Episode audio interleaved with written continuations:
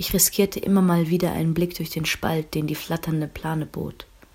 Ringsum, soweit das Auge reichte, Bergenbelsen. Geduckte graue Bauten, sich dahinschleppende Menschen, ferne Kommandos, der muffige Geruch von Wolle und Plan und die in den Himmel flatternden Rauchfahnen.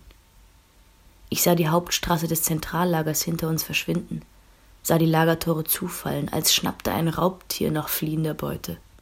Schauspielerin Gala Winter liest aus Shores Beyond Shores From Holocaust to Hope My True Story, den Lebenserinnerungen der fast 90-jährigen Irene Butter. 1930 wurde sie in Berlin als Irene Hasenberg geboren. 1937 floh sie mit ihrer Familie zunächst nach Amsterdam, wurde dann in das Durchgangslager Westerbork in den Niederlanden und 1944 mit ihrer Familie in das Konzentrationslager Bergen-Belsen in der Nähe von Celle deportiert.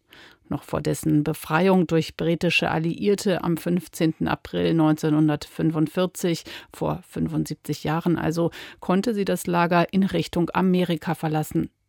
Die Odyssee ihrer Flucht beschreibt die emeritierte Wirtschaftsprofessorin in ihrem Buch, das vor zwei Jahren auf Englisch erschienen ist.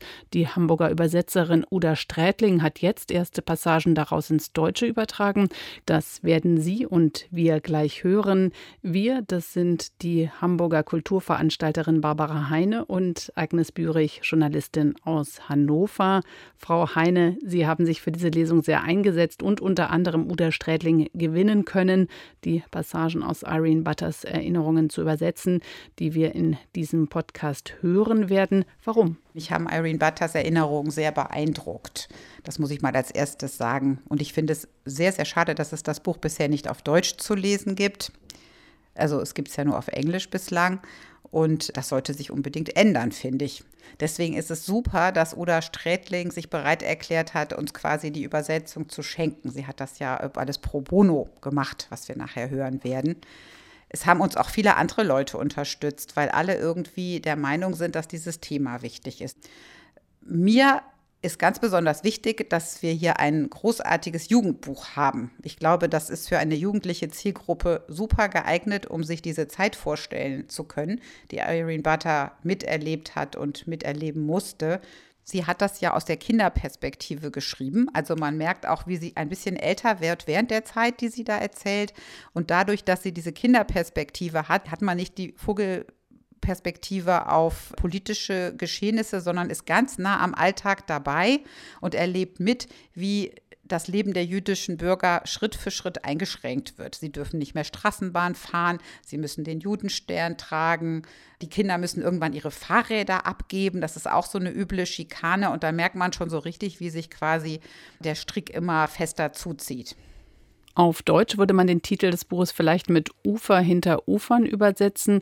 Wie ist das zu verstehen? Worauf spielt Irene Butter hier an? Ich glaube, dass der Titel Shores Beyond Shores zwei Bedeutungsebenen hat, mindestens. Das eine ist eine ganz situative. Wir erleben gegen Ende des Buches Irene Butter als 14-Jährige, wie sie in Algerien am Strand steht. Warum steht sie am Strand? Sie ist in einem Camp für Displaced Persons also ein Camp für Menschen, die durch den Holocaust äh, heimatlos geworden sind und hofft darauf, dass sie in die USA weiterreisen kann. Erstmal ganz alleine, weil ihre Mutter und ihr Bruder noch krank in der Schweiz zurückbleiben mussten. Und sie schaut übers Meer und sie denkt auf der einen Seite an die USA und an ihre Zukunft und zum anderen denkt sie auch an ihren Vater, mit dem sie so schöne Urlaube an der Ostsee gemacht hat und der so gerne geschwommen ist. Im Buch gibt es auch ein sehr anrührendes Foto von ihrem Vater im Bademantel am Strand, wo er übers ganze Gesicht lacht aus der Zeit, als noch alles gut war für die Familie. Und daran denkt sie. Und zum anderen, der Blick auf den Horizont hat auch immer was mit Hoffnung zu tun. Also damit, dass das Leben irgendwie vielleicht gut wieder weitergeht irgendwann. Im Buch erzählt Irene Butter ja von ihrer Kindheit in Berlin mit Eltern und ihrem Bruder Werner, von der Flucht nach Amsterdam, wo der Vater, der im Finanzwesen tätig war, eine neue Stelle finden konnte dass ihre Familie dann ins niederländische Transitlager Westerbork gebracht wurde und sie von dort ins KZ Bergen-Belsen deportiert wurde. Damit geht es weiter. Was hat Sie an dieser Lebensgeschichte am meisten beeindruckt? Also Irenes Lebensgeschichte hat mich von vorne bis hinten beeindruckt, denn dass ein Mensch solche Erfahrungen positiv verarbeiten kann, finde ich unfassbar. Wenn ich etwas besonders hervorheben soll und darf, dann ist es, wie sie den Zusammenhalt in ihrer Familie schildert. Da ist in jeder Zeile die Liebe zu spüren zwischen Eltern und Kindern die sind sehr zärtlich und emotional miteinander. Das sind auch Erzählungen, die ich so noch nicht gelesen habe aus Familiengeschichten, sagen wir mal aus den 30er Jahren. Da kenne ich eher Erzählungen von hart wie Kruppstahl und keine Gefühle zeigen und so. Das fand ich beeindruckend, wie diese Familie miteinander umgeht. Dann aber auch, wie sie zueinander halten und das zusammen durchstehen, als sie in den verschiedenen Lagern sind eigentlich wird durch diesen Kontrast erst noch klarer, wie furchtbar das ist, was man diesen Menschen angetan hat. Wir erleben aber auch, dass Eltern und Kinder sich quasi ein bisschen zusammenreißen und versuchen, sich gegenseitig ihren Schmerz und ihre Angst nicht zu zeigen und sich gegenseitig zu schonen. Also man sagt ja heute immer, dass man über alles reden soll, auch mit seinen Kindern über alles reden soll. Aber als ich das Buch gelesen habe, habe ich zum ersten Mal wirklich verstanden, dass das wahrscheinlich gar nicht geht. Also man wird als Eltern immer versuchen, seine Kinder zu schonen und ihnen nicht eins zu eins seine Ängste weiter zu erzählen. Das ist, glaube ich, einfach ganz normal. Und die Kinder machen das aber auch mit. Also die Familie spielt ein Spiel des gegenseitigen sich Schonens und jeder weiß, was er tut. Und da liegt auch ein großer gegenseitiger Respekt drin.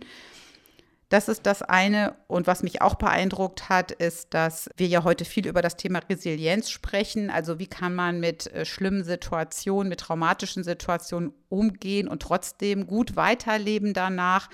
Und ich bin nach der Lektüre dieser Lebenserinnerung ziemlich davon überzeugt, dass man gar nichts besser machen kann, als mit seinen Kindern liebevoll umzugehen und ihnen einen Halt zu geben, weil sie dann besser gerüstet sind, als wenn man denkt, man muss sie gleich irgendwie hart erziehen, damit sie auf das Schlimmste vorbereitet sind. So haben die Deutschen das ja sehr, sehr lange gesehen. Irene Butter verliert Großeltern, Onkel und Tanten. Sie überleben den Holocaust nicht und auch ihr Vater stirbt kurz bevor die Familie die rettende Schweiz erreicht, auf dem Weg, auf der Flucht. Welche Rolle spielt Irenes Vater John Hasenberg für Sie? Irene äh, Butter nennt ihren Vater in dem Buch Papi. Das ist die deutsche Form sie hat ja Zeit ihres Lebens, Zeit ihres gemeinsamen Lebens mit ihrem Vater Deutsch gesprochen. Es ist ja eine deutsche Familie aus Berlin gewesen. Äh, und Papi, der Vater, ist der eigentliche Held des Buches. Er hat es immer wieder geschafft, seine Familie vor der Vernichtung zu bewahren. Er hat sie immer wieder durch verschiedene Umstände geschafft, vor den äh, Transporten nach Auschwitz zu bewahren. Wir erfahren nicht, wie er das gemacht hat, weil Irene es nicht weiß. Sie war ein Kind, er war der Vater. Er hat das irgendwie bewerkstelligt äh, für seine Familie immer wieder. Und er hat sie auch im Januar 1945 aus Bergen-Belsen herausgebracht. Was wirklich richtig tragisch ist, und das merkt man auch Irenes Schilderung an, er hat es geschafft, seine Familie aus Bergen-Belsen herauszubringen und ist dann im Zug auf der Fahrt in die Schweiz gestorben. Warum ist er gestorben? Weil Mit Mithäftlinge ihn kurz vorher, also kurz vor dem Antritt der Zugfahrt, so übel zusammengeschlagen haben, dass er an seinen Verletzungen gestorben ist. Ich habe im Nachhinein auch an anderen Stellen gelesen, dass es vorkommt, dass Mithäftlinge Leute, die entlassen werden, vorher zusammenschlagen und fertig machen, weil sie neidisch sind. Und das ist John Hasenberg so gegangen, leider. Und man muss noch sagen, dass Irene dieses ganze Buch, glaube ich, zu großen Teilen als Erinnerung an ihren Vater geschrieben hat. Und es ist von einer tiefen Dankbarkeit ihm gegenüber durchzogen. Ich war total nett, ein Spruch von John Hasenberg. Wir erleben ja die Familie, wie sie die ganze Zeit eine Höllenstation nach der anderen durchmacht und der Vater verbreitet immer so einen Optimismus und immer wenn sie ihre Sachen packen müssen, ihre wenigen und wieder aufbrechen und in ein anderes Lager und so, dann sagt er immer, let's go, Hasenbergs. Und versucht aus dem Ganzen irgendwie noch ein bisschen ein Humor rauszuholen und es dadurch seiner Familie leichter zu machen. Also dieses Let's Go Hasenbergs werde ich, glaube ich, bis zum Rest meines Lebens nicht mehr vergessen. Und Papi hat jetzt auch einen großen Platz in meinem eigenen Herzen. Ich bin mir ganz sicher, dass es jedem so gehen wird, der dieses Buch liest. Bis es eine deutsche Übersetzung gibt, werden wir noch ein bisschen warten müssen und mit der englischen vorlieb nehmen. Wo kann man die bekommen? Das ist gar nicht so schwer. Die gibt es ganz einfach im Internet zu bestellen. Und das haben auch schon einige Hamburger Lehrerinnen und Lehrer getan, denn im Vorfeld zu dieser ganzen Lesung hatte ich ja einige Gespräche mit Lehrerinnen, die Geschichte und Politik auf Englisch unterrichten an verschiedenen Schulen und die sich sehr für das Buch interessiert haben und es auch für ihre Klassen bestellt haben.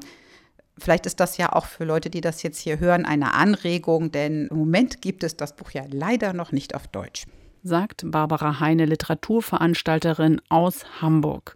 Und Sie können sich jetzt einen eigenen Eindruck machen. Gala Winter vom Deutschen Schauspielhaus Hamburg liest aus Shores Beyond Shores, auf Deutsch etwa Ufer hinter Ufern, herausgegeben vom amerikanischen Verlag Can of Worms Press. Berlin im Winter 1937. Eines Abends war ich vom Schlafengehen noch im Bad und sah Mutti weinen. Ich hatte es nicht gern, wenn die Erwachsenen weinten, und guckte schnell weg. Papi kam dann noch Gute Nacht sagen. Reni, ich werde nicht mehr mit der Straßenbahn zur Arbeit fahren, sagte er und strich mir übers Haar. Ich werde gar nicht mehr zur Arbeit fahren. Erstmal. Da war ich aber froh, dass meine Eltern nicht deshalb traurig waren, weil ich vielleicht etwas angestellt hatte. Dann bist du jetzt zu Hause, wenn ich von der Schule komme? fragte ich. Ja, das bin ich. Erstmal. Aber ich muss auch schnell eine neue Arbeit finden, sagte er. Und warum ist Mutti dann traurig? Dass er zu Hause sein würde, klang doch gut. Sie ist traurig, weil es nicht leicht sein wird, wieder Arbeit zu finden, aber ich werde mich ordentlich ins Zeug legen und ich wette, es klappt. Ja, gut. Schlaf jetzt, mein Schatz. Morgen, wenn die Sonne scheint, sieht alles besser aus. Er drückte mir einen Kuss aufs Haar. Besser? Aber was sah denn schlecht aus? Irgendetwas stimmte da nicht. Ein paar Tage später vergaß Mutti mir abends noch vorzulesen. Ich lag im Bett und horchte. Ich hörte meine Eltern aufgeregt flüstern und konnte nicht einschlafen. Was sie sagten, kriegte ich nicht richtig mit, nur wie. Werner muckste sich in seinem Bett. Warum streiten Sie? flüsterte ich. Weiß ich nicht. Wir schlichen zusammen an die Tür, Kalt war mir nicht, aber ich nahm trotzdem meine rosa Decke mit. Mutti und Papis Stimme kamen aus dem Wohnzimmer den Flur hinab. Ich warf mir die Decke um und einen Zipfel auch über Werner. Selbst die Freunde wenden sich gegen mich, hörten wir Papis Stimme. Gegen uns. Auch Kameraden, mit denen ich im Krieg gekämpft habe. Großer Gott, warum helfen sie nicht? Wir haben zusammen im Dreck, in den schrecklichen Gräben gelegen, sind gestorben, haben Seite an Seite für unser, für dieses Land gekämpft, unser Vaterland. Zusammen. Und jetzt wollen sie nicht helfen, es ist unfassbar. Selbst Frank meldet sich nicht mehr. Frank! knurrte er wütend, dass es mir kalt den Rücken runterlief. Psst, Jon, wir wecken die Kinder, mahnte Mutti. Ich weiß, es ist ungerecht. Es ist nicht recht. Wir waren immer Juden, wissen Sie das nicht? Waren es damals im Krieg, sind es heute, auf immer. Seit wann sind wir plötzlich von übel? Ich hatte Papi noch nie so laut werden hören. Jon, bitte, ich weiß ja, ich weiß. Schweigen. Was ist mit Karl? Hast du es bei dem versucht? Genau das gleiche, Trudi, sagte er milder. Ich war bei ihm im Büro, ich wurde nicht vorgelassen, dabei weiß ich genau, dass er da war. Alle benehmen sich seltsam, selbst die, die keine Nazis sind. Sie haben Angst, ducken sich weg, die reinste Epidemie. Bleibt noch Leo.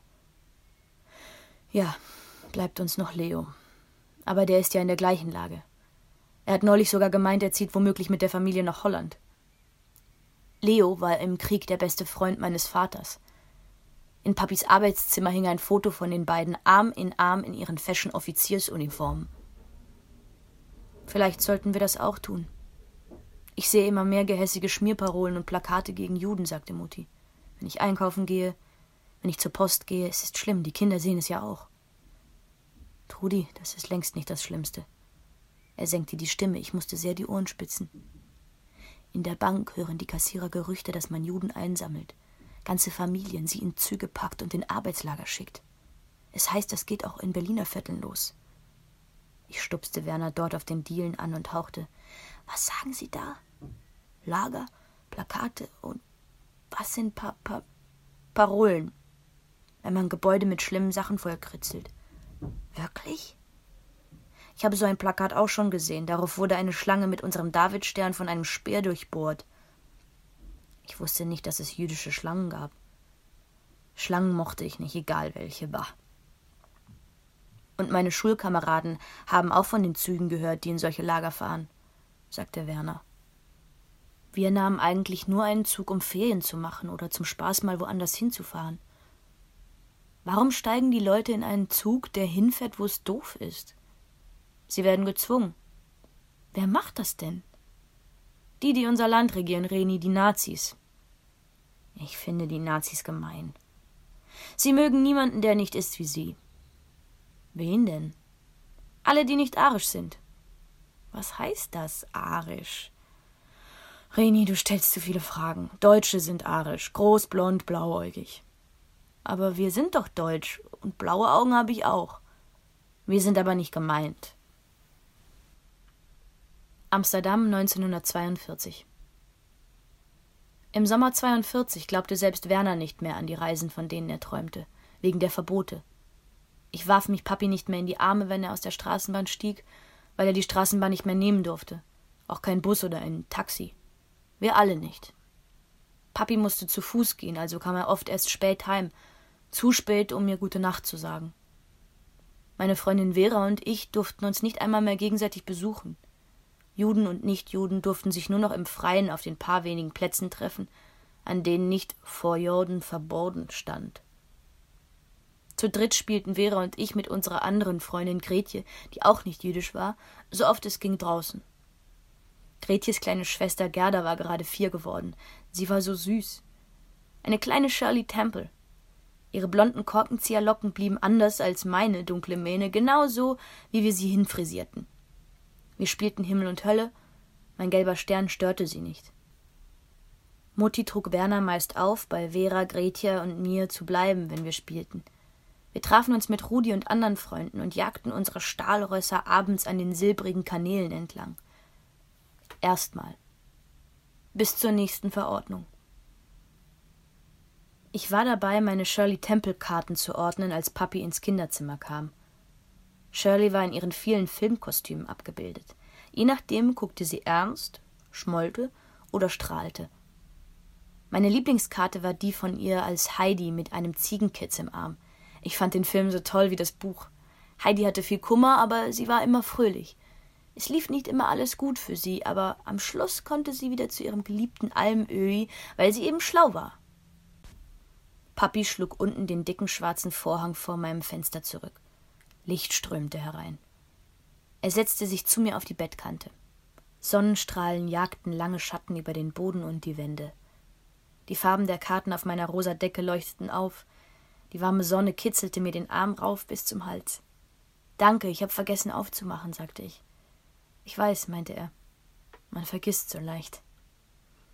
Ich wünschte, wir könnten die Vorhänge nachts auflassen und die Lichter sehen und den Himmel und die Sterne. Geht mir auch so. Mir auch, seufzte er. Reni, ich habe schlechte Nachrichten.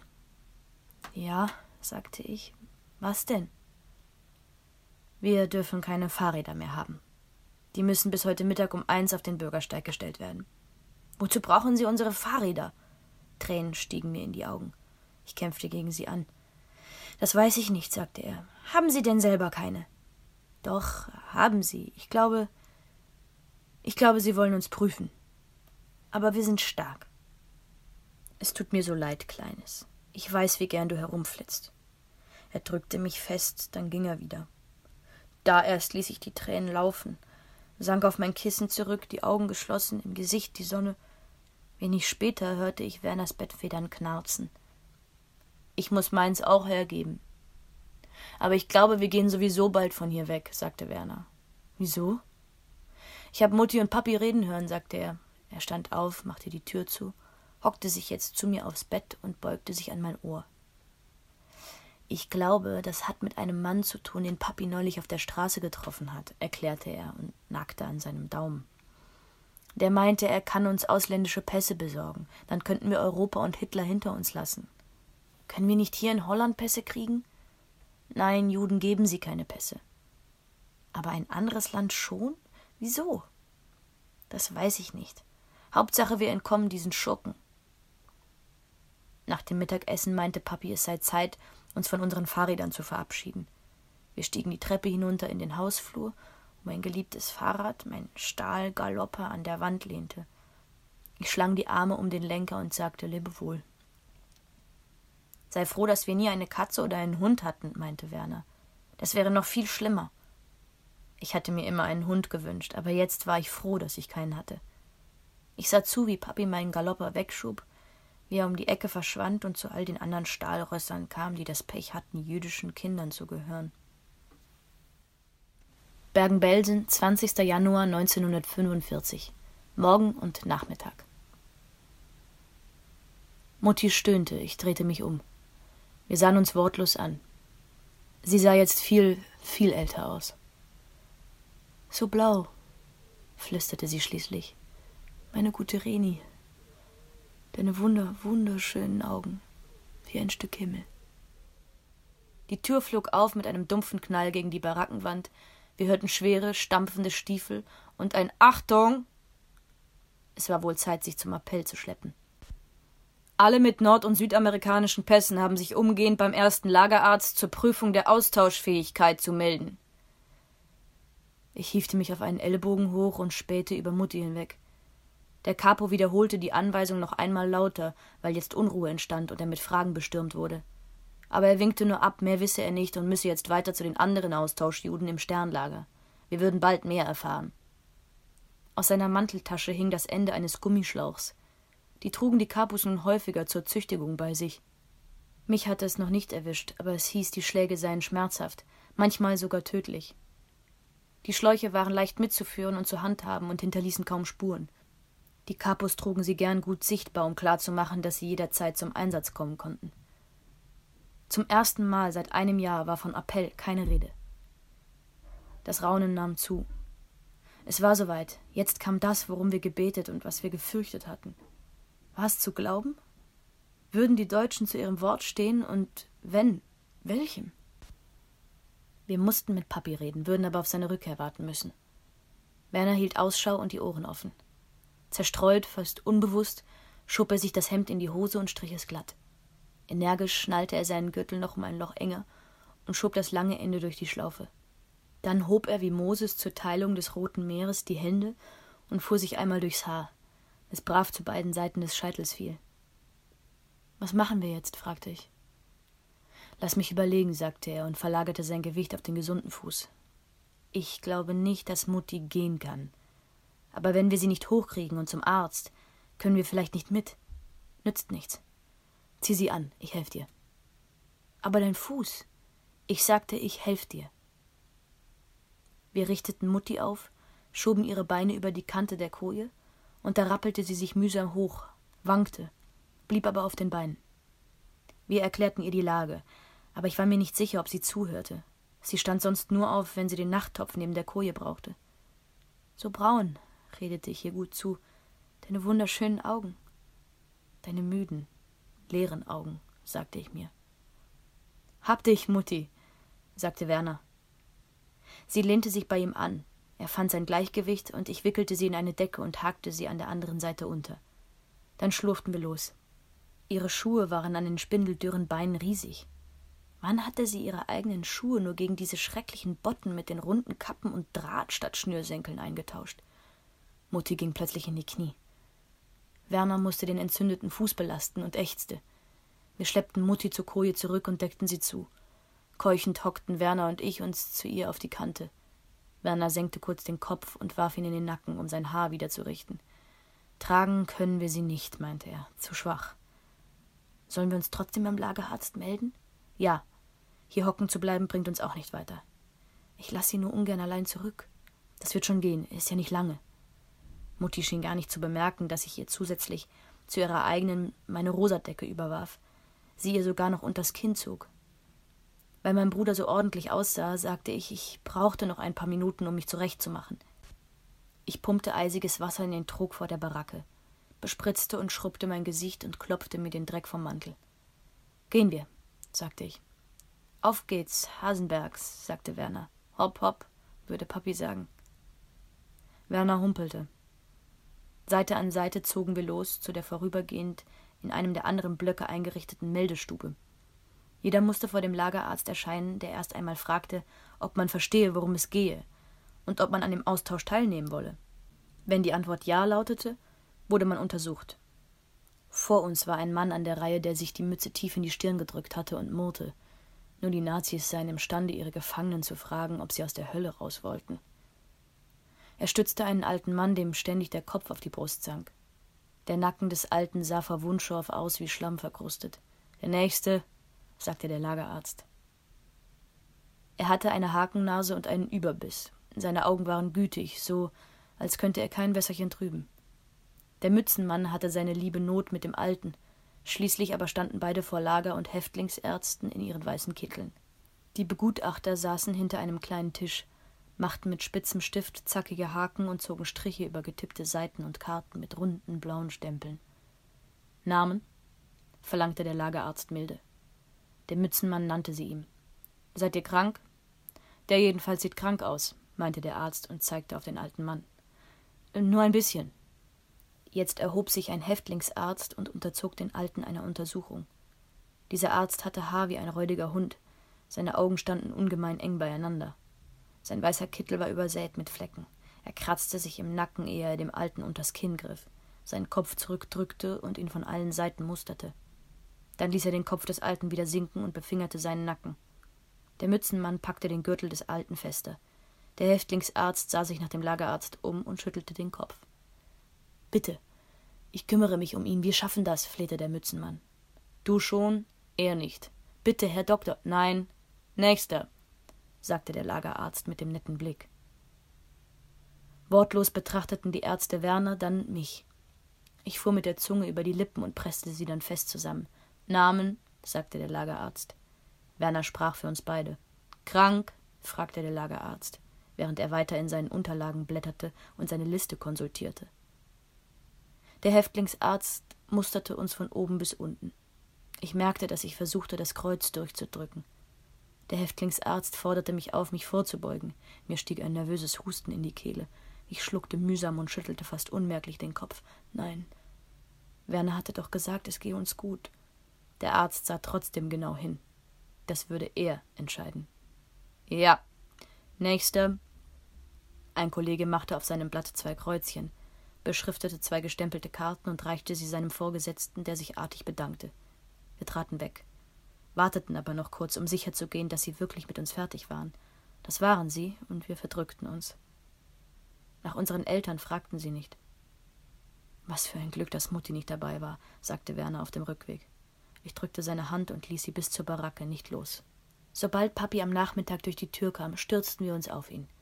Werner übernahm es, die überraschende Wendung zu erklären und zu betonen, dass er und Mutti sich dringend melden müssten und Mutti unbedingt gesund wirken müsse oder jedenfalls gesünder, als sie es eigentlich war. Ein paar Mal wollte ich auch was sagen, hielt mich aber zurück, bis ich schließlich doch herausplatzte. Papi, es ist wahr. Es ist wahr, wir können gehen. Doch Papi kauerte schweigend auf der Kante der Koje. Ich verstummte. Mein Blick flog zwischen Werner und Papi hin und her, dann musterte ich meinen Vater genauer. Er war blass, und zitterte am ganzen Leib wie damals, als er die Lungenentzündung hatte. Oh nein, dachte ich. Doch nicht jetzt. Wie konnte er plötzlich so krank sein? Papi, bitte, flehte Werner. Nicht jetzt. Ich muss mich ausruhen, flüsterte er. Während unsere Eltern schliefen, überlegten Werner und ich fieberhaft, gingen die Möglichkeiten durch. Da kam Herr Rosebohm mit seinem Sohn Lex zu uns rüber. Herr Rosebohm war lang und kräftig, die knappen Rationen schienen ihm nichts anhaben zu können. Lex, der ein paar Jahre älter war als ich, hatte mit seinem Vater nur die Länge gemein. Sie waren auch Austauschjuden. Und gesund. Die Kreuzchen des Doktors waren ihnen sicher. Wie geht's eurem Vater? fragte Herr Rosebohm mit Sorgenfalten auf der Stirn. Ich fürchte, er ist wieder krank, sagte Werner. Er ist nicht krank. Herr Rosebohm zögerte. Ich warf Lex einen Blick zu. Er wich ihm nicht aus. Euer Vater wurde heute geschlagen. Von einem der Kapus. Schlimm? fragte Werner. Herr Rosebohm gab keine Antwort und damit genau die Antwort, die wir nicht hören wollten. Aber warum denn? stieß Werner hervor. Ich weiß es nicht. Ich war selbst nicht dabei und dein Vater hat nichts gesagt. Wir haben beim Graben von dem Austausch gehört, sagte Lex. Vielleicht war der Capo neidisch. Was sollen wir bloß machen? fragte ich Lex. Mit ihm hatte ich bislang kaum ein Wort gewechselt, aber jetzt waren er und sein Vater wichtig. Lasst euren Vater sich etwas erholen, sagte Herr Rosebohm. Wir sehen in einer Stunde nochmal nach ihm. Wenn er aber einen Arzt braucht, meinte ich bange. Das geht nicht, sagte Werner. Doch nicht jetzt. Er hat recht, meinte Lex. Sie ging. Papi, sagte ich und legte meine Wange an seine. Sein Atem war flach und kühl. Du musst dich melden. Sie tauschen uns nur aus, wenn wir gesund sind. Du darfst nicht zu schwach erscheinen, bitte. Für uns. Er nickte und sah mich aus glasigen Augen an. Ich weiß, Reni, du hast ja recht. Und schaffst du das? fragte ich. Ja. Ich helfe dir, versicherte Werner. Nein, meinte Papi, nicht gut, dein Fuß. Dann geh ich mit, sagte ich. Werner blieb bei Mutti. Die wollten wir noch ruhen lassen, bevor wir sie zur Untersuchung brachten, in der Hoffnung, eine Gnadenfrist würde helfen. Papi schaffte es mühsam tappend nach draußen und noch ein paar Meter weiter, ehe er von übergekrümmt die Hände auf den Knien zu wanken begann. Ich schob ihm sofort einen Arm um die Taille und versuchte ihn zu stützen. Er richtete sich an mir auf. Ich roch den Dreck und Schweiß an seinen Kleidern, an seiner Haut und noch etwas anderes, kalt und metallen. Ich hab dich, sagte ich und hoffte, dass es stimmte. Er lehnte sich noch stärker an. Ich Klappergestell konnte ihn kaum halten und fürchtete, wir würden stürzen. Ich atmete tief durch und stellte mich. Hunger hatte ich ja immer, aber was hätte ich jetzt für ein paar stärkende Bissen gegeben? Ich flehte stumm um Kraft. Ich musste meinen Vater unbedingt zum Lagerarzt schaffen. Wenn das mit Papi schon so schwer war, wäre es mit Mutti hoffnungslos. Ich sah mich Wochen später immer noch in Bergen-Belsen festsitzen und den Geschichten über die lauschen müssen, die es rausgeschafft hatten. Sah uns, schlimmer noch, getrennt werden wie Anne und ihre Familie, oder Werner und mich ohne Mutti und Papi weiterziehen müssen. Das könnte ich nicht ertragen. Niemals. Ich hielt ja viel aus. Hatte ich doch schon, aber das, nein. Sollten wir so viel durchgemacht haben, nur um im letzten Moment zu scheitern? Ich wappnete mich, bereit, mich beim Lagerarzt mit aller Kraft für Mutti einzusetzen, zu betteln. Die Warteschlange war kürzer geworden. Bald standen wir wieder vor den Ärzten an dem kleinen Tisch. Diesmal hielten hinter ihnen ein SS-Mann Wache, ein älterer in einer Uniform, die ihm um einiges zu groß war. Ein straffer Lederriemen von rechts unten nach links oben sicherte das schwere Gewehr auf seinem Rücken. Der Lagerarzt sah unbeteiligt zu mir hoch, als hätte er mich noch nie im Leben gesehen. Dann musterte er mich schärfer. Lieber Gott, dachte ich, was würde er nur bei Papi sehen? Papi nannte auf Verlangen des Lagerarztes seinen Namen. Bist du krank? Papi schüttelte bloß kurz den Kopf. Der SS-Mann packte mit der rechten Hand den Riemen seines Gewehrs. Das hob er sich nun über den behelmten Kopf und hängte es über die andere Schulter. Er verlagerte sein Gewicht und nahm dann wieder Haltung an. Flink setzte der links sitzende Arzt zwei Haken, sie bluteten ins Papier. Herr Doktor, sagte Papi, eine Frage. Der Arzt ließ ihn gewähren. Unsere Pässe? fragte Papi. Die liegen vor, sagte der Arzt. Die Kinder, Werner und Irene, waren schon bei uns. Morgen früh müssen alle reisefertig sein. Verwunderung huschte Papi übers Gesicht. Er schielte nach der Liste und nickte zögernd. Ich kapierte gar nichts mehr. Wieso die Kinder? Papi packte meine Hand, dankte und zog mich zur Tür. Draußen sank er, sobald wir außer Sicht der Gutachter und des SS-Manns waren, stöhnend an meine Schulter. Glück gehabt, meinte Papi, oder sowas. Bergen-Belsen, 20. Januar 1945. Abend. An diesem Tag war es so kalt wie schon den ganzen Monat. Alles war mit einer dünnen Schicht Neuschnee überzogen, so dass die Baracken, Zäune und Menschen sich abhoben wie die ersten Pinselstriche eines Malers auf einer frischen Leinwand. Der graue Himmel war mollig dick wie ein neuer Wollschal. Man ließ uns in Kolonnen zum Waschraum marschieren. Dort wurden Mutti und ich von Papi und Werner getrennt. Die Männer und Jungen mussten sich zuerst ausziehen. Wir guckten weg. Dann wurden sie im Gänsemarsch in den großen Duschraum getrieben. Wir hörten es in den Leitungen rumoren, dann sprotzte das Wasser und schrien die Leute auf, was uns in Erinnerung rief, dass es kein heiß Wasser gab. Der SS-Mann am Eingang brüllte höhnisch Befehle. Fester Schrubben. Auch die Ritzen, ha besonders die, wo ihr doch ohnehin Dreck seid. Bei euch Schweinen nützt doch noch so viel Wasser nichts. Nach rund zehn Minuten wurde das Wasser abgestellt. Das letzte Tröpfeln hörte auf.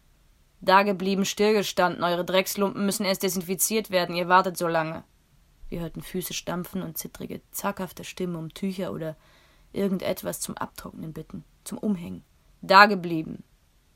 Ich stellte mir die Armbanduhr eines SS-Manns vor, die langsam vorrückenden Zeiger. Minuten, eine halbe Stunde. Ja, klammert euch nur aneinander. So halten sich Kinder warm. Ich spürte geradezu das Bibbern hinter der Wand, aber ich durfte mich nicht rühren. Nicht hinsetzen. Eine halbe Stunde. Langsam vorrückende Zeiger. Eine Stunde. Wie glaubt ihr, uns gefällt das vielleicht? Euch nackt zu sehen? Noch nie so magere Speckseiten gesehen. Stehen, habe ich gesagt. Ein Klatschen. Wurde der Papis arme Haut gepeitscht? Ich konnte nur hoffen, dass andere ihn stützten. Dann kamen Kapus und warfen uns Haufen feuchter Kleider vor die Füße. Wir wandten uns ab, als die Männer und Jungen herauskamen, ihre Sachen einsammelten und sich anzogen. Jemand tippte mir auf die Schulter. Ich sah zu Werner hoch.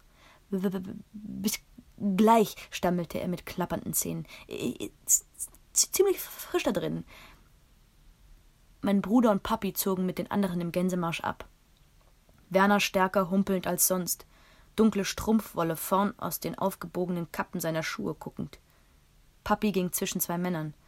Er wurde nicht direkt getragen, konnte aber nicht ohne Hilfe gehen. Mutti und ich zogen uns auf langen Bänken im Sitzen aus, reichten unsere Kleider und Taschen den Aufseherinnen, die sie mit spitzen Fingern zum Dämpfen brachten. Mutti seufzte und stützte sich schwer auf mich auf, als wir uns in den großen Duschraum schoben. Die Wände waren gemauert. Im Raum verteilt gab es Metallständer mit abgewinkelten Beinen, die mich an Schaukelständer erinnerten. An jedem waren sechs Duschköpfe angebracht, je einer an den Enden der Querstange und jeweils zwei an den seitlichen Streben. Dazu baumelten an rostigen Ketten in der Mitte zwei Seifenschalen. Mutti schaffte es, sich an einer der seitlichen Stangen festzuhalten, während ich ihr beim Waschen half. Ich wollte eigentlich weder sie noch die anderen Frauen ansehen, aber es ging nicht anders. Alle waren furchtbar dünn, besonders Arme und Oberkörper. Schulterblätter und Hüftknochen standen unter der bleichen Haut spitz vor. Das Wasser verschlug mir den Atem. Ich drehte mich so, dass es nur eine Körperhälfte traf. Mutti, kommst du einen Augenblick ohne mich zurecht? fragte ich. Sie nickte. Ich hielt meinen Kopf in den Strahl, machte mein Haar nass, das zu verfilzt und steif war, um es mit den Fingern noch kämmen zu können. Ich wollte es mit einem schmalen Span Seife aufschäumen, aber so sehr ich auch rieb, der Span blieb hart und stumpf. Dreimal gab ich mir so viel Seife wie möglich ins Haar, und trotzdem fühlte es sich an wie Wachs. Mutti schlotterte inzwischen. Gerade als ich dachte, sie kippt um vor Kälte, schepperten die Leitungen und versiegte das Wasser. Mutti zitterte am ganzen Leib. Ich verlor alle Scham, sie zu berühren, weil mir klar war, dass ich sie so schnell wie möglich so trocken wie möglich kriegen musste. Ich schnickte ihr mit den flachen Händen so schnell ich konnte das Wasser vom Haar, von Armen und Beinen vom Leib. Meine Hände schleckten wie die flinke Zunge einer Katze. Muttis Gesicht blieb maskenhaft, ihre Augen geschlossen. Zwei andere Frauen kamen herbei und wir drängten uns wortlos und japsend aneinander. Wir starrten auf unsere verkrampften Füße auf den Beton. Ich wünschte mir längere Arme, um Mutti mehr Wärme spenden zu können. Ich hielt ihren Ellbogen umklammert, sie ihre Stange. Meine Finger und Zehen wurden taub. Steifbeinig, als würden wir unsere allerersten Schritte tun, durften wir den Raum schließlich verlassen. Als wir unsere Kleider auflasen, waren sie feucht, aber angeblich entlaust, und so kleideten wir uns hastig mit flatternden Fingern an. Ich half erst Mutti in ihre Sachen. Viele Frauen schlagen sich einfach um die Schultern, was immer zur Hand war. Ich muss mich hinlegen, sagte Mutti fröstelnd und mit klappernden Zähnen. Gerade wollte ich mich nach ihr umdrehen, da sackte sie auf einer Holzbank an der Wand zusammen. Eine Frau rutschte rasch beiseite. Erschrocken lehnte ich mich vor, um zu verhindern, dass sie zu Boden glitt, und ließ sie vorsichtig seitlich auf die Bank runter. Sie bettete den Kopf auf einen dünnen Arm. Ich hatte nicht einmal Zeit gehabt, ihr das Kleid ganz überzuziehen. Ihr Hüftknochen ragte auf wie eine große Muschel. Was ist hier los? Ich blickte zu der Aufseherin hoch, mir plötzlich allzu sehr meiner Nacktheit bewusst. Die Frau in der grobwollenen Uniform war ein Koloss. Ihr junges Gesicht war hart, ihr Blick leer wie ein Bergfelsen das blonde Haar blank wie Harsch. Mir war mein nackter Körper plötzlich schrecklich peinlich, also mied ich ihren Blick und starrte lieber auf die dicken Knöpfe ihrer Jacke. Ich. Sie. Die sieht ja aus, als würde sie jeden Moment verrecken, lautete das Urteil der Aufseherin. Ich glaube kaum, dass ihr reisen könnt. Mutti tastete blind nach Halt. Ach, das ist nur der Magen, sagte sie und drückte sich hoch. Ich glaube, ähm, ich muss etwas gegessen haben, das mir nicht bekommen ist. Eine zweite Aufseherin erschien. Sie war genauso stämmig, hatte aber dunkles Haar, und ihre Augen und der Mund saßen zu dicht an der Nase. Sie schälte sich aus ihrem Mantel und wischte sich den Schweiß von der Stirn. Was geht hier vor, Helga? fragte sie. Meint, ihr wäre was schlecht bekommen, sagte Helga und musterte Mutti, die jetzt an meiner nackten Schulter lag, eindringlich. Hm, der wird an Bergen-Belsen einiges schlecht bekommen sein. Sie kommt gleich wieder auf die Beine, sagte ich. Besser wär's, sonst kommt sie nur mit den Füßen voraus noch weg, meinte Helga. Sie grinste über ihren Scherz. Dann zogen sie beide ab. Ich machte uns fertig. Dann half ich Mutti nach draußen und wir wurden zu großen Lastern geleitet, die mit laufendem Motor schwarz im blütenweißen Schnee bereitstanden. Sie erinnerten mich an die Lieferwagen in Amsterdam, bis auf die schwarz-weißen deutschen Kreuze an den Türen. Männer und Jungen hier, Frauen und Mädchen auf die anderen Laster, brüllte ein SS-Mann. Aber Dali. Ihr seht euch dann im Zug wieder, ergänzte ein Capo. Frauen hieften sich unter die Planen der Lastwagen. Weil ich Mutti nicht zumuten wollte, sich weiter zu verausgaben, warteten wir, bis ein Laster fast voll war. Dann wuchteten wir Mutti mit vereinten Kräften hoch und klemmten sie einmal drinnen zwischen uns, ich und eine andere. Ich bibberte noch immer in meinen feuchten Sachen. Niemand sprach. Wir drückten unsere paar Habseligkeiten an uns und sahen lieber unseren Atemwolken nach, als uns gegenseitig an. Dieselgestank zog an uns vorbei. Zehn Minuten drauf wurde die Ladeklappe hochgeknallt die schwere Plane runtergeschlagen. Ich riskierte immer mal wieder einen Blick durch den Spalt, den die flatternde Plane bot. Ich saß am Ende der Bank, hatte also freien Blick auf das, was wir hinter uns ließen.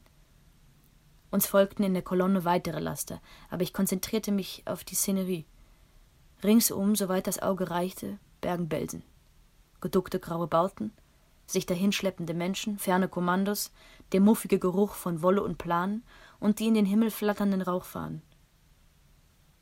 Ich sah die Hauptstraße des Zentrallagers hinter uns verschwinden, sah die Lagertore zufallen, als schnappte ein Raubtier nach fliehender Beute. Wir bogen links ab, der Laster rumpelte über eine Schwelle und ich fiel gegen Mutti. Der hohe Lagerzaun lag jetzt rechts. Am Ende tauchte ein Wachturm auf. Auf ungeheuer spindeligen Beinen, die schmalen Fenster geschlossen. Einige Insassen sahen uns nach. Mit starr auf uns gerichtetem Blick stießen zwei knochige Gestalten zusammen und schleppten sich, ohne einander zu beachten, weiter. Wir fuhren über dicht gepackten Schnee mit dreckig aufgewühlten Fahrrillen. Der Weg führte schnurgerade und eben durch kahle, skelettartige Bäume. Die Äste waren so verheddert, dass sie ein einziges Gewirre bildeten, ein gefrorenes Adergeflecht, das auf Tauwetter wartete. Vermutlich würde in wenigen Wochen der Wind den süßen Duft der steigenden Säfte herantragen. Drei Kilometer waren es vom Lager bis zur Bahnrampe. Vor elf Monaten waren wir dort von brüllenden SS-Männern und schnappenden Hunden von der Rampe getrieben worden und hatten an jenem Morgen halb im Marschtempo, halb im Laufschritt ins Lager ziehen müssen. Jetzt wurden wir gebracht. Wir hätten jubeln müssen, doch wir waren eher apathisch. Ich hörte eine Krähe, dann viele. Ein Holzzaun, so schlicht, dass er im Nu zu überwinden wäre, flog vorbei. Dann eine Scheune, ein Haus. Ein Zuhause. Drinnen saß gewiss eine Familie bei einem ordentlichen Frühstück. Wir bogen rechts ab. Der Wald wich Feldern, dann waren wir da. Ich ließ mich vorsichtig von der Ladefläche herab, um ja nicht auf dem verharschten Schnee auszurutschen. Die Bahnrampe war voller Menschen, kam mir aber verwaist vor. Sie lag am Rand des Ortes, überwacht von einem hohen Turm. Der schwarze Zug, der auf den Schienen schnaubte, beunruhigte mich. Züge hatten für uns nur Leid und Angst bedeutet, hatten uns immer wieder an Orte gebracht, die schlimmer waren als die vorigen. Reni, das ist gut, flüsterte Mutti, als ich ihr von dem Laster herunterhalf. Keine Viehwaggons. Siehst du die Abzeichen überall? Die sind vom Roten Kreuz, das uns die Hilfspakete geschickt hat, keine Hakenkreuze. Mutti, warte hier, sagte ich und packte unsere Sachen um ihre Füße. Ich gehe Papi und Werner suchen. Zugfahrt von Bergen-Belsen nach Süden, 22. und 23. Januar 1945.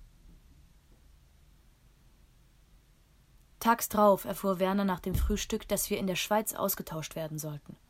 Keiner wusste, wie lang, wie viele Tage die Reise dauern würde, weil der Großteil der Bahnstrecken in Deutschland beschädigt oder zerstört war. Der Zug quälte sich voran und musste häufig stundenlang halten. Die Eltern schliefen meist, rafften sich nur ein paar Mal zum Essen oder mit Unterstützung einem Gang zur Toilette auf. Sie nahmen fast die ganzen Sitzbänke unseres Abteils ein. Werner und ich quetschten uns in die Ecken und lehnten uns an die Fenster. Wir aßen jetzt weniger hastig und weniger auf einmal, was unseren Mägen gut tat. Dafür aber schwollen uns die Beine und Füße an. Die Dame vom Roten Kreuz meinte bei ihren Besuchen wiederholt, das sei angesichts unserer anderen Umstände normal. Meine Schuhe drückten, aber Werner bestand darauf, dass ich sie anbehielt. Sollte ich sie nämlich ausziehen, würde es mir ergehen wie ihm und sie würden nicht mehr passen. Reni. Hörte ich dann meinen Namen? Es war Papi. Ich wandte mich vom Fenster und den Sternen ab. Du bist ja wach. Möchtest du etwas Brot oder was zu trinken? Reni, sagte er. Hilf mir auf die Toilette. Und dann was zu essen? Er schüttelte den gesenkten, schlackernden Kopf. Mit zittrigem Arm drückte Papi sich an der Abteilwand hoch, fiel mir aber gleich entgegen. Ich packte ihn um die Taille. Er schaffte nur kleine Schritte, und so schlurften wir mühsam zum WC.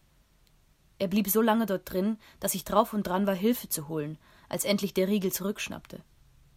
Unser Weg zurück zum Abteil war noch schleppender, sein Atem ging schwer, der Zug schwankte. Mit einem tiefen Seufzer sank er auf die Sitzbank zurück und war sehr still. Möchtest du bestimmt nicht ein bisschen Suppe? fragte ich. Nein, genug. Wir sind fast in der Schweiz, sagte ich. Es ist nicht mehr weit.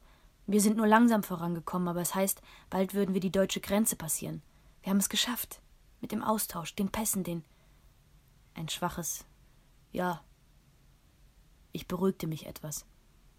Es heißt, dort gibt es ein richtiges Krankenhaus. Für Mutti, für Werners Fuß, für dich, Reni, es tut mir leid. Schon gut, Papi. Du bist verletzt. Du brauchst Hilfe, das weiß ich. Es macht mir nichts. Das meine ich nicht, sagte er und streifte Mutti und Werner, die schliefen, mit einem Blick. Ich werde es nicht schaffen. Bitte? hauchte ich und wusste nicht, ob ich überhaupt einen Ton herausgebracht hatte. Ich werde es nicht schaffen. Papi lehnte sich bei mir an und schloss die Augen. Doch, doch, wir sind fast frei, ermutigte ich ihn. Beinahe. Ja, sagte er, ja, frei. Ich zog ihm den Mantel enger um den Leib. Sein Gewicht lastete auf mir. Mir standen Tränen in den Augen, fielen zwar nicht, nahmen mir aber die Sicht. Ich konnte mich nicht rühren, aus Angst, dass die kleinste Regung schlimme Folgen hätte, uns Papi entreißen könnte.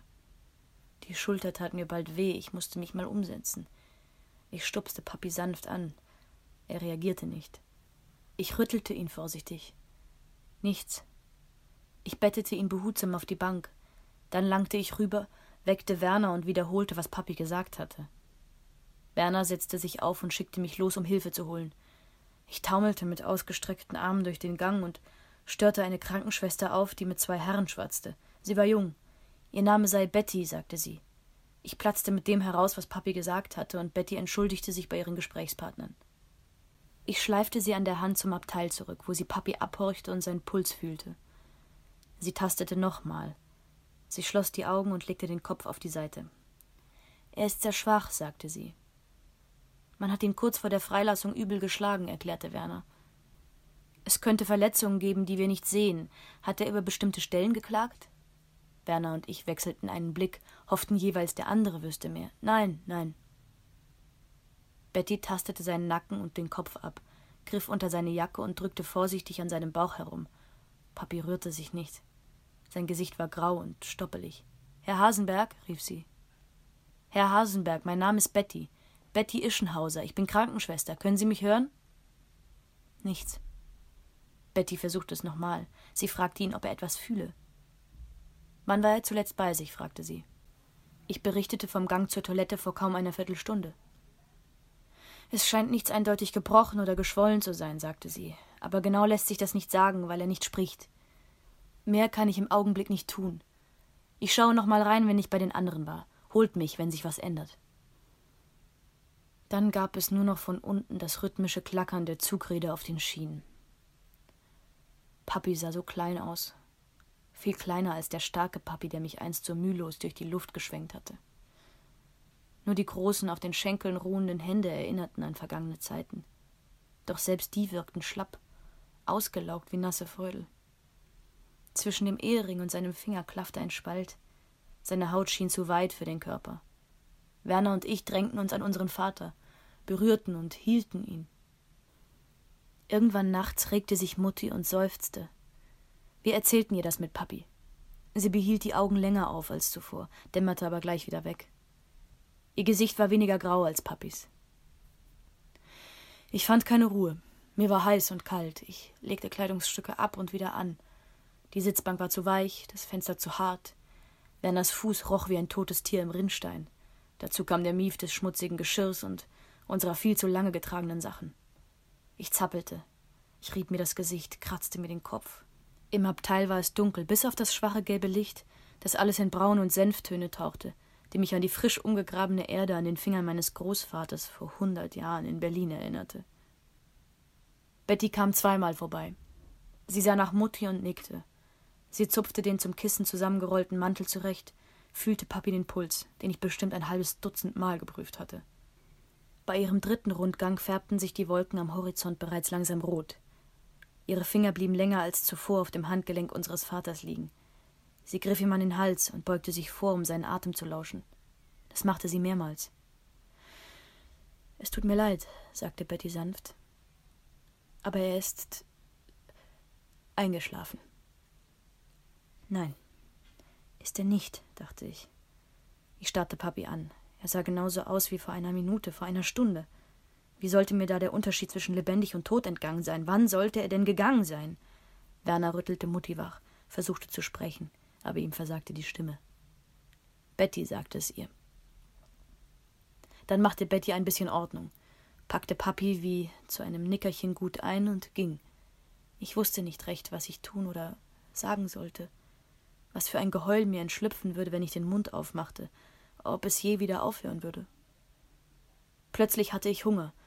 Ich hob das Essenstablett vom Boden und begann mir hirn- und haltlos trocken Brot und kalte Suppe reinzuwürgen. Werner tat es mir gleich. Mutti hatte wieder die Augen geschlossen, wir fragten sie gar nicht erst. Ich schaukelte vor und zurück, den Blick starr auf Papi gerichtet. Es dauerte nicht lange, da kamen die Ersten, um ihren Respekt zu erweisen. Ein paar Freunde blieben länger, beteten halblaut Psalmenverse mit Armen. Mutti war jetzt wegen des dauernden Kommen und Gehens wacher als bisher. Sie nickte, statt zu sprechen, den Blick auf Papi gerichtet, als erwarte sie, dass er in die Gebete einstimmte. Werner? Irene? Ich sah hoch. Und da waren Herr Abraham und seine Frau Gerda, Freunde meiner Eltern schon aus Amsterdam, dann Westerborg und auch Bergen-Belsen. Hinter ihnen standen ihr Sohn Hans, ein paar Jahre jünger als ich, und die kleine Ruth mit überlangem, ihnen in die Augen hängendem Haar. Euer Vater ist gerade gestorben, sagte Herr Abraham mit strengem Blick, erst auf meinen Bruder und mich, dann auf das Tablett. Wie könnt ihr da essen? Ich legte den Löffel weg. Werner wischte sich die Hände an seiner Serviette ab. War es ungehörig, im Angesicht des Todes zu essen? War es schlimm von uns zu essen, wo wir doch solchen Hunger hatten? Sie hörten ausgewählte Passagen aus dem Buch von Irene Butter Shores Beyond Shores From Holocaust to Hope My True Story, erschienen im Verlag Can of Worms Press, ins Deutsche übertragen von Uda Strätling, gelesen von Gala Winter. Ein Theaterpodcast von Barbara Heine und Agnes Bürich.